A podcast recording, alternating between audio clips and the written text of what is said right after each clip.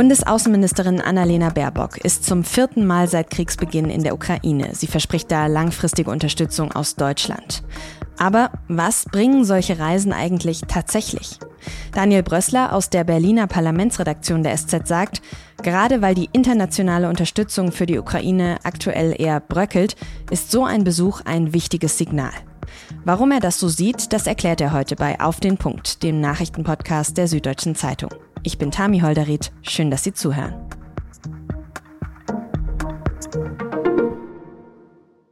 Montag früh in Kiew. Da hält am Bahnhof ein blauer Sonderzug aus Polen. Und darin Bundesaußenministerin Annalena Baerbock. Am Bahnsteig erwartet sie schon der deutsche Botschafter für die Ukraine Martin Jäger, außerdem natürlich viele Foto- und Filmkameras. Baerbock steigt aus, schüttelt Hände. Es ist nicht ihr erster Besuch hier und so wie die drei anderen davor war auch dieser vorher nicht öffentlich angekündigt, aus Sicherheitsgründen. In Kiew hat Baerbock dann unter anderem ihren ukrainischen Amtskollegen Dimitro Kuleba getroffen. Auf der gemeinsamen Pressekonferenz der beiden hat sie dann anschließend betont, dass Deutschland die Ukraine weiterhin unterstützen wird. Wir helfen euch nicht nur, sondern wir stehen an eurer Seite, solange ihr uns braucht an jedem einzelnen Tag, no matter how long it takes. Aber es geht laut Baerbock nicht nur um militärische oder finanzielle Hilfe, sondern auch darum, dass die Ukraine Mitglied der EU werden will und Deutschland das unterstützt. Gemeinsam mit euch, Hand in Hand, beschreiten wir auch den Weg der Ukraine in Richtung Europäische Union. Und das alles dürften wichtige Signale für die Ukraine sein, besonders im Lichte des G20-Gipfels in Neu-Delhi am letzten Wochenende. In der Abschlusserklärung des Gipfels wird Russland nämlich nicht mehr so scharf für die Aggression gegenüber der Ukraine verurteilt wie in der G20-Erklärung von Bali vor einem Jahr. In der neuen Erklärung, da wird nur noch auf Resolutionen der Vereinten Nationen verwiesen.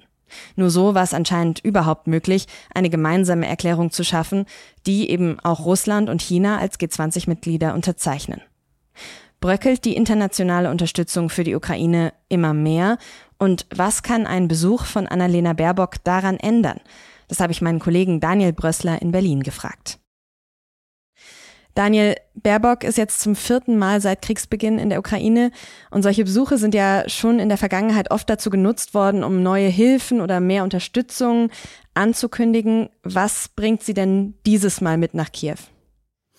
Ja, ich glaube, diesmal ist äh, die Botschaft die, dass es eine dauerhafte Unterstützung ist. Das ist, glaube ich, ganz wichtig. Äh, es ist, glaube ich, ein interessantes Signal, dass ihr ein Umspannwerk besucht. Äh, das soll halt zeigen, wir unterstützen euch bei der Sicherung der Infrastruktur. Wir helfen euch auch weiter durch den Winter. Ein weiteres Signal ist natürlich, wir unterstützen euren Weg in die EU. Sie hat allerdings auch würde ich mal sagen, eine Mahnung mitgebracht, dass eben ein weiterer Kampf gegen die Korruption sehr wichtig ist. Aber du hast gerade auch schon angesprochen, sie betont vor allem in ihren bisherigen Statements, dass Deutschland eben langfristig an der Seite der Ukraine stehen wird und eben politisch, wirtschaftlich, aber eben auch militärisch unterstützen will. Wie sieht diese Unterstützung, die es ja im Moment auch schon gibt, denn aktuell konkret aus? Die ist natürlich äh, massiv, äh, gerade militärisch. Allein dieses Jahr sind 5,4 Milliarden Euro an militärischen Hilfen vorgesehen äh, und äh, für die nächsten Jahre sind es noch mal viel größere Summen. Das wird sich erhöhen auf 10,5 Milliarden Euro. Äh, es gibt natürlich erhebliche humanitäre Hilfe, auch Haushaltshilfe äh, für das ukrainische Budget.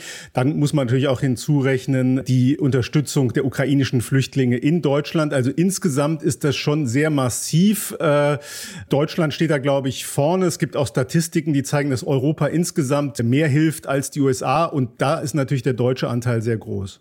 Aber vielleicht müssen wir da einen kleinen Ausflug machen. Taurus Marschflugkörper, wie sich der ukrainische Präsident ja eigentlich wünscht, die hat sie noch nicht im Gepäck und die sollen auch erstmal nicht kommen, oder?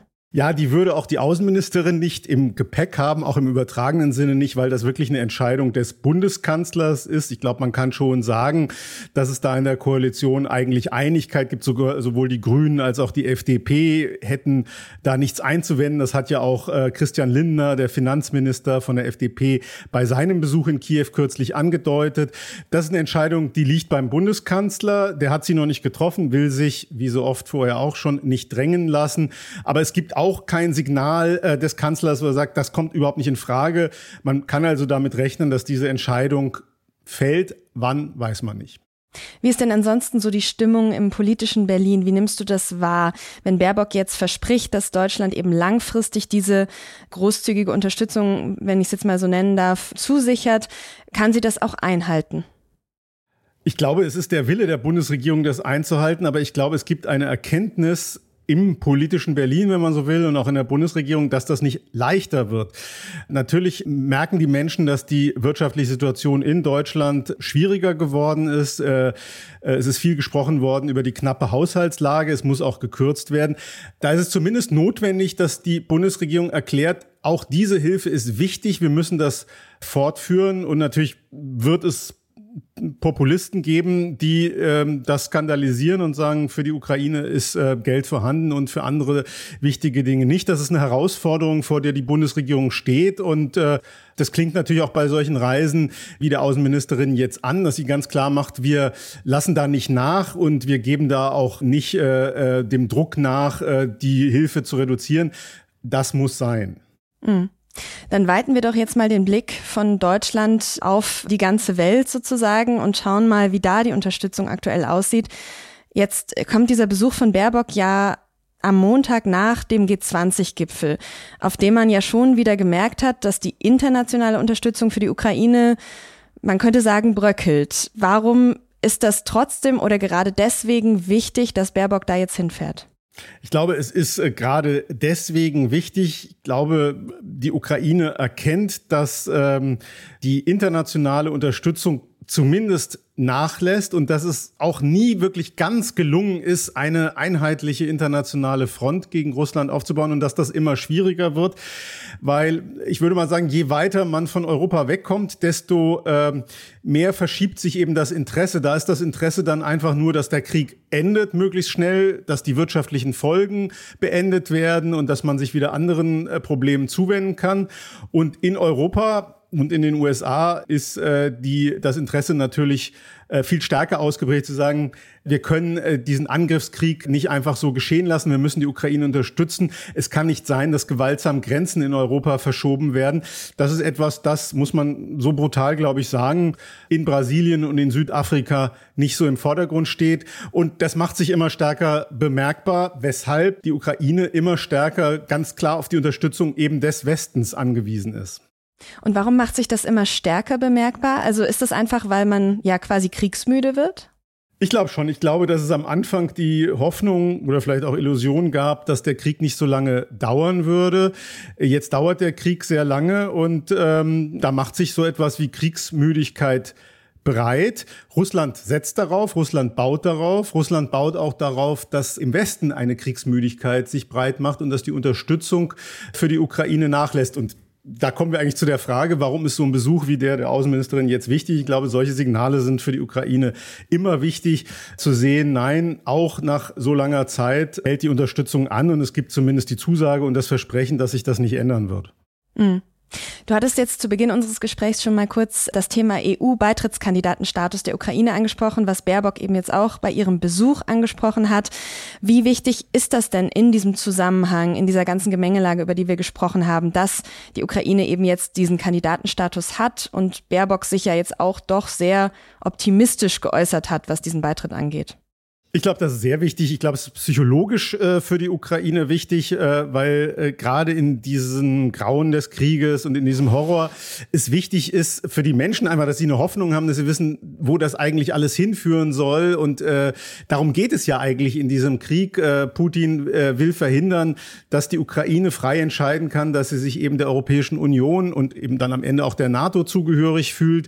Und äh, deshalb ist das psychologisch sehr wichtig. Ich glaube, es ist auch wirtschaftlich wichtig, weil äh, die Ukraine einfach diese Perspektive braucht. Wenn es die Hoffnung nicht gäbe, würde wahrscheinlich ähm, ja es gar keinen richtigen Wiederaufbau geben und man sich fragen, was soll aus der Ukraine eigentlich werden. Ist es aber eine realistische Hoffnung? Also kann die EU da ihre Versprechungen auch tatsächlich einlösen, wenn man jetzt auch gerade über Korruption in der Ukraine spricht? Ich glaube, es ist eine realistische äh, Hoffnung, weil ich glaube, es gibt in, in der EU schon ähm, ein Bewusstsein dafür, dass man äh, die Ukrainer nach diesem fürchterlichen Krieg nicht mit Versprechungen wird abspeisen können.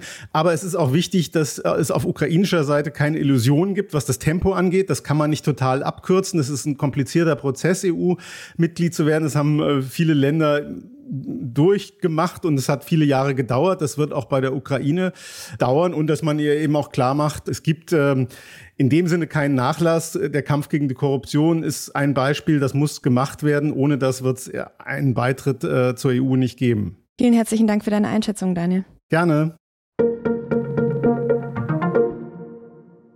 Es ist ein Wettlauf gegen die Zeit. Nach dem schweren Erdbeben in Marokko am Samstag läuft die Zeit ab, in der Verschüttete normalerweise noch gerettet werden können.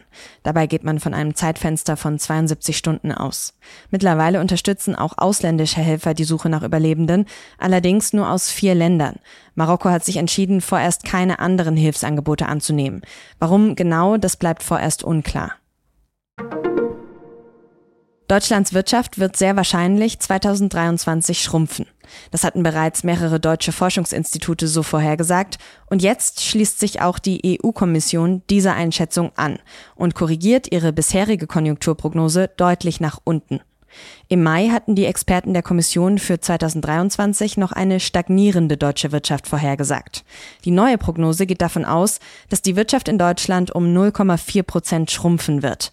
Auch die Konjunkturprognose für die gesamte EU fällt schlecht aus. Die Kommission rechnet da mit einem Plus von nur 0,8 Prozent.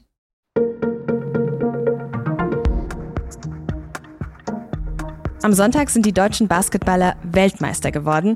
In einem super spannenden Finale haben sie gegen Serbien gewonnen. Und das ist wirklich eine Sensation. Deutschland war nämlich davor noch nie Basketball-Weltmeister.